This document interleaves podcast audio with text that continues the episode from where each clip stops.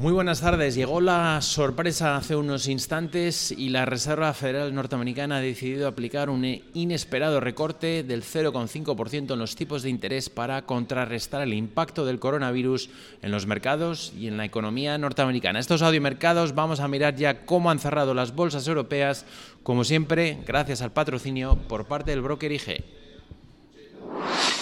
Potencie sus inversiones con los nuevos Turbo 24. El primer turbo cotizado 24 horas de lunes a viernes creado por IG. Elija su apalancamiento, gestione su riesgo y opere sin comisiones. Todo en las premiadas apps y plataforma de IG. Opere Turbo 24 con IG, un proveedor líder del trading online. Busque IG Turbo 24 para saber más. Los Turbo Warrants son instrumentos financieros complejos y su capital está en riesgo. Puede sufrir pérdidas rápidamente.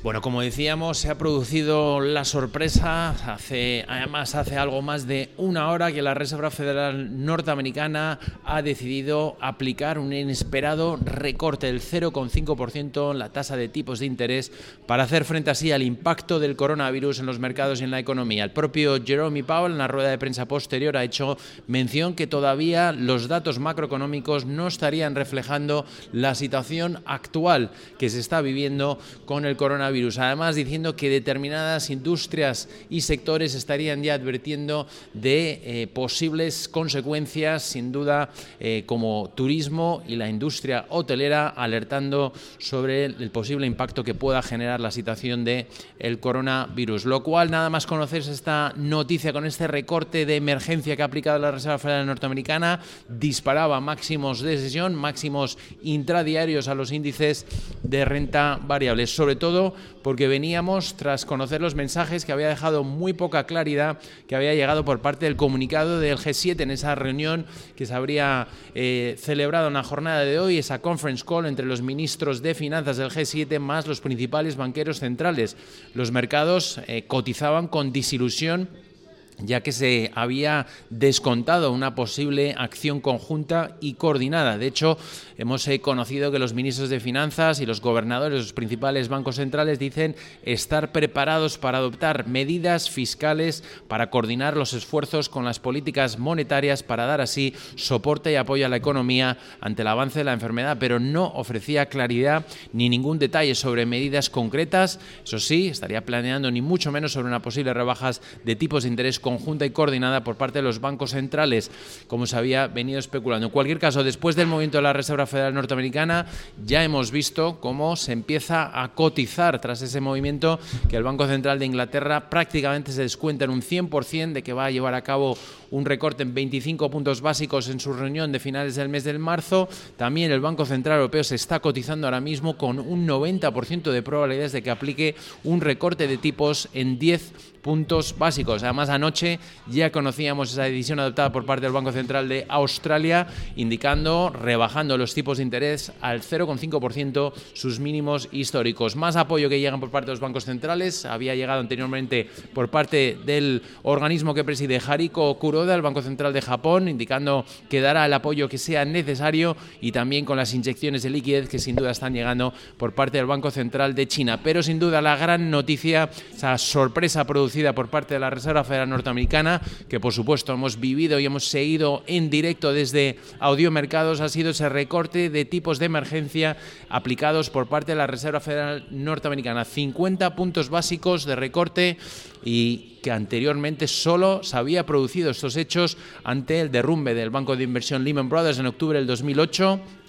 también 50 puntos básicos ante la caída de los mercados financieros en el año 2008, también ante el estallido de las hipotecas subprime en Estados Unidos en 75 puntos básicos en agosto del 2007, también ante los fatídicos eventos de septiembre, eh, el 11 de septiembre eh, el 2001 en Estados Unidos llevó a cabo un recorte la Fed en 50 puntos básicos, también el 2001 recortó en 50 puntos básicos en abril del 2001 ante la debilidad de la economía, también ante el estallido estallido de la burbuja tecnológica en marzo del 2001 y por último ese movimiento sorpresa también lo había realizado durante la crisis financiera que se vivió de Rusia en 50 puntos básicos durante el año 1998 en el mes de octubre. Esos han sido los hechos anteriores que había ah, actuado de manera fuera de plazo. Recuerden que la reunión de la FED se va a producir dentro de dos semanas, por lo tanto hoy de nuevo se sumaría este evento ante el coronavirus, se va a sumar a estos hitos marcados en los movimientos de emergencia aplicados por parte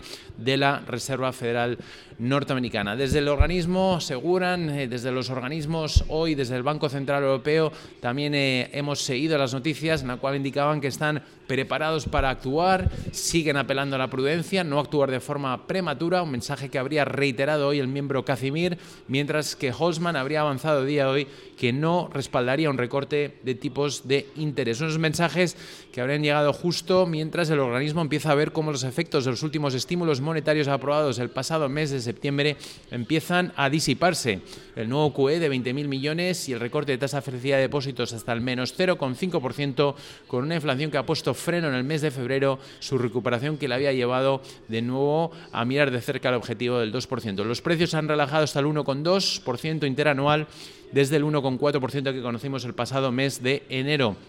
lo que seguro va a generar de nuevo cierta dosis de inquietud de cara a la próxima cita del organismo la próxima semana. Por lo tanto, balón ahora, la patata se lo pasa a la Fed, a otros bancos centrales, el Banco Central Europeo, recuerden, ahora mismo se está cotizando por parte del mercado que lleve a cabo un recorte en 10 puntos básicos, lo cotiza el 90 por ciento.